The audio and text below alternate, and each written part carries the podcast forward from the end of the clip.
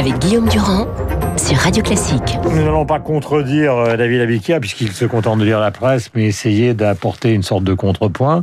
Est-ce qu'il faut être plutôt du côté de la réouverture envisagée par un projet de loi du gouvernement, ou plutôt J'allais dire, euh, parce que tout à l'heure, c'était très émouvant l'appel du professeur Doré. On avait l'impression qu'il considérait qu'il fallait vraiment maintenant que le pouvoir politique écoute les médecins, écoute la douleur d'un certain nombre de Français.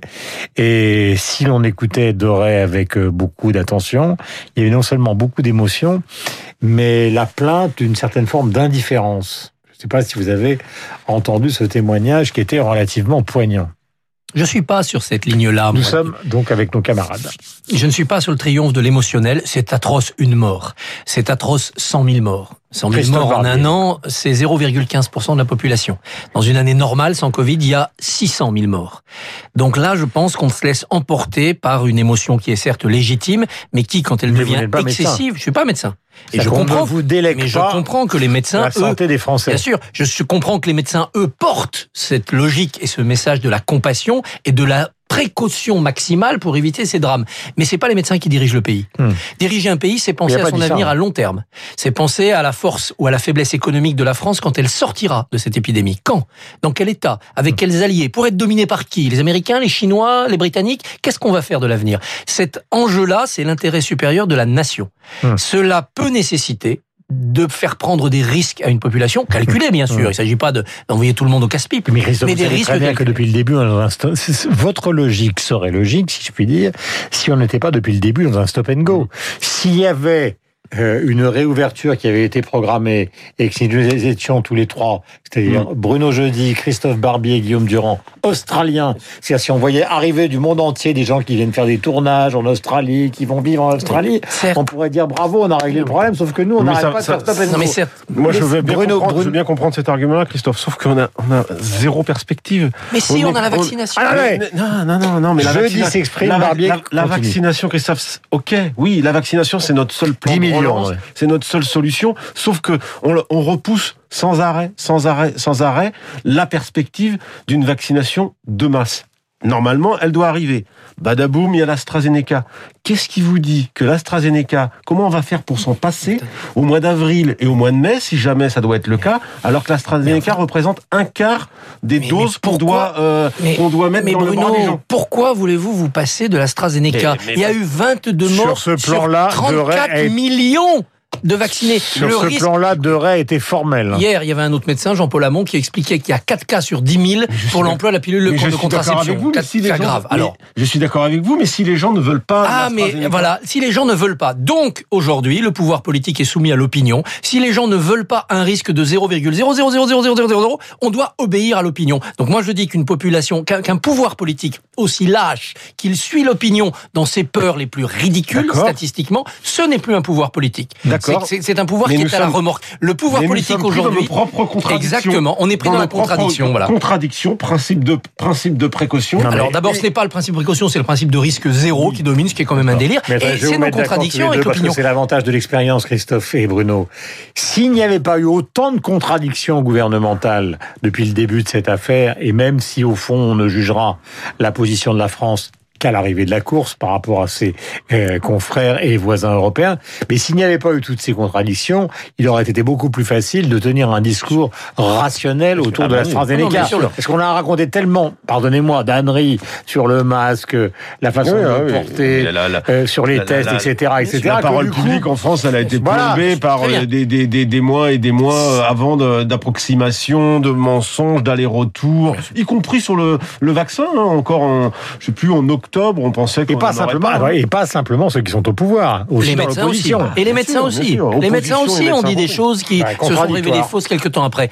Ben pour redresser la barre et pour restaurer la parole publique, à un moment, il faut un peu de fermeté. Quel est l'intérêt supérieur de la nation? C'est que tout le monde soit vacciné le plus vite possible. Hmm. Donc quelle est la conclusion logique? Il faut rendre la vaccination obligatoire. Elle l'est pour les enfants sur 11 vaccins. On ne peut pas aller à l'école si on n'est pas vacciné.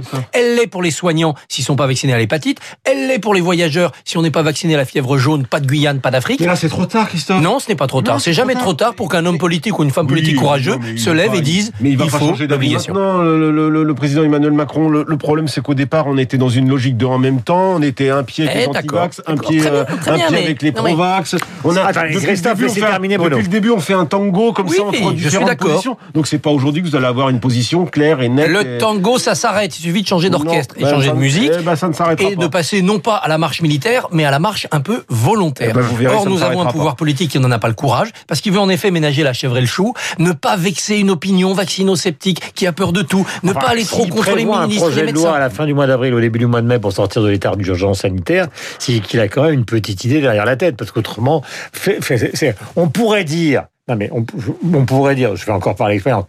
Nous allons voir à la fin du mois de mai euh, si nous allons faire quelque chose à la fin du mois d'avril, le mois de mai, pour pouvoir ouvrir un certain nombre de choses. Ça, c'est un point de vue, c'est des mots, c'est du baratin. Quand on dit il va y avoir peut-être un projet de loi, Oui. c'est assez différent quand même. Bah, Dans ce projet de loi, si on veut des calendriers précis de réouverture des activités économiques, mettons dedans le pass vaccinal, le certificat, c'est-à-dire je suis vacciné, j'ai le droit d'aller au restaurant. Mm. Je ne suis pas vacciné, bah, je reste en terrasse distancié. Voilà, faisons repartir la machine économique française, ce qui est désormais la priorité parce qu'on va vers un effondrement.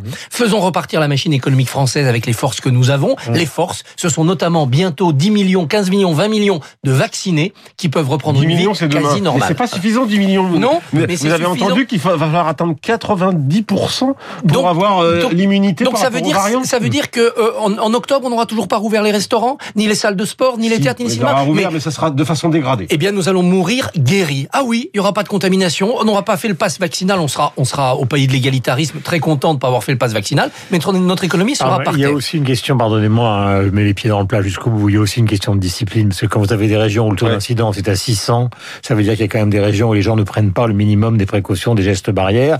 Alors vous voyez les gens dans la rue, ils ont tous le masque, ils se croisent, ils, ont, ils veulent être bien civiques, et il est probable que chez eux, ils n'aiment pas les, les gestes barrières.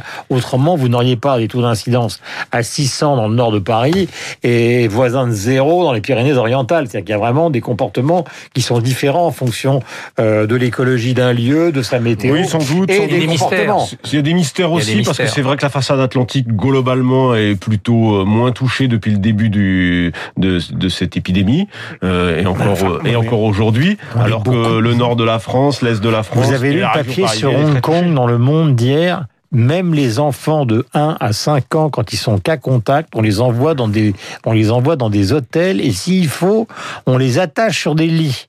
Évidemment, à partir du moment où vous adoptez ce genre de choses, euh, Ah, vous oui. pouvez imaginer que c'est éradiqué. Vous imaginez les Français acceptant que leurs enfants de 1 à 5 ans soient embarqués dans des hôtels, Non, mais les Français- à patresse, Bien attachés sûr. sur des lits. Mais les, Français, mais, mais les Français ont quand même euh, fait preuve de beaucoup plus de discipline qu'on aurait pu le, Mais le c'est vrai, penser. Il faut 61% pas- en plus en réclament plus. Oui, oui. Donc euh, je, je crois qu'aussi c'est une Alors. question d'explication de, de, de, de, peut-être nos, nos exécutifs, peut-être que, mais j'allais dire en Europe, hein, Hmm. Peut-être pas euh, assez bien expliquer les choses au départ. Je ne sais pas. Dans tous les cas, c'est très étonnant. En tout cas, si la conclusion, ça doit 8h55. être une adhésion des Français à la démocrature, à la démocratie libérale, à la mode hongkongaise ou, ou- ou, euh, hongroise, eh ben, on est, on est mal barré. Alors, je suis en train de ramasser mes notes, mais c'est parce que j'aime que tout soit propre, j'aime l'ordre. Alors, question, elle est très simple, il vous reste une bonne minute. Édouard Philippe, à quoi joue-t-il? Christophe Barbier. Ah ben je trouve qu'il joue mal d'abord parce que faire un vrai faux retour avec un vrai faux libre, pas vraiment distribué dans les rédactions pour de vraies fausses interviews où il est euh, vraiment loyal mais faussement fidèle au président de la République, tout ça je pense que c'est une tambouille qui est Oh, bah, assez a euh, des fausses interviews, il y a des interviews. Non, Ouais, il dit rien. Ouais, ouais, il dit rien. Enfin, honnêtement, il dit, il dit rien. Sa réflexion n'est pas inintéressante, mais et il fuit, il fuit les, les vraies questions. Non, je, je pense qu'il est en train de Ah, c'est montrer. subliminal. Ce que vous appelez rien, c'est Je subliminal. pense qu'Édouard Philippe est en train de montrer qu'il est un politicien, mais qu'il n'est pas encore devenu Contrairement à ce que l'opinion pense de lui, il n'est pas encore devenu l'homme politique ou l'homme d'État que les Français euh, espèrent et attendent. Oui, c'est quelqu'un qui a bien géré les huit dernières semaines de son passage à Matignon, mais qui, sur les trois années précédentes, nous a quand même fait les 80 km heure, la mauvaise gestion des gilets jaunes, la très mauvaise gestion de la réforme des retraites, avec l'âge pivot qui a mis le feu alors que tout ça pouvait Mais, être réglé. pourquoi, mais, ah, pourquoi ce livre? Pourquoi tout ça? Bah, un livre juste pour se maintenir sur la crête de la vague dans l'actualité, faire parler de lui, ça me semble pas très, ça me semblait pas très nécessaire. Tout commence pour Édouard Philippe en 2022.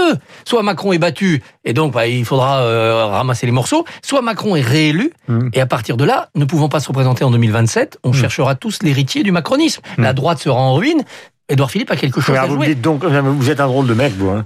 Vous me dites d'un côté, il a tort de faire ça, mais en même temps, ça peut être utile, quoi. Mais non, non, il je pense que ce qui serait utile pour lui, c'est d'être maire du Havre à 110% mais il est maire 2022. mais il est maire du Havre à 110%. Je euh, dis. Il est maire du Havre à 110%. Moi, ce qui m'étonne, parce que je pense qu'il a, bah, il a raison, il est un homme politique populaire, il veut essayer de, de, de, de trouver sa voix, euh, essayer de faire entendre quelque chose, petite euh, musique à lui.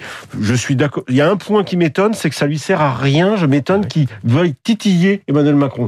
Parce que soit il est le suppléant de luxe d'Emmanuel Macron qui n'irait pas à la présidentielle, ce que je ne crois pas, soit il est potentiellement son successeur d'un Macron battu ou d'un Macron, euh, d'un Macron réélu jouer aujourd'hui une espèce de musique différente, c'est vrai que ça, c'est un peu incompréhensible. En même temps, les lois de la politique aujourd'hui font que vous ne pouvez pas disparaître totalement. Il fait ce livre, qui est un livre euh, un peu entre deux, où on voit bien qu'il se lâche pas, avec euh, une écriture compliquée, puisqu'il écrit ça avec le nous, qui est un petit peu gênant dans, la, dans la lecture. Donc nous d'accord. Hein 8h58, Bruno Jeudi.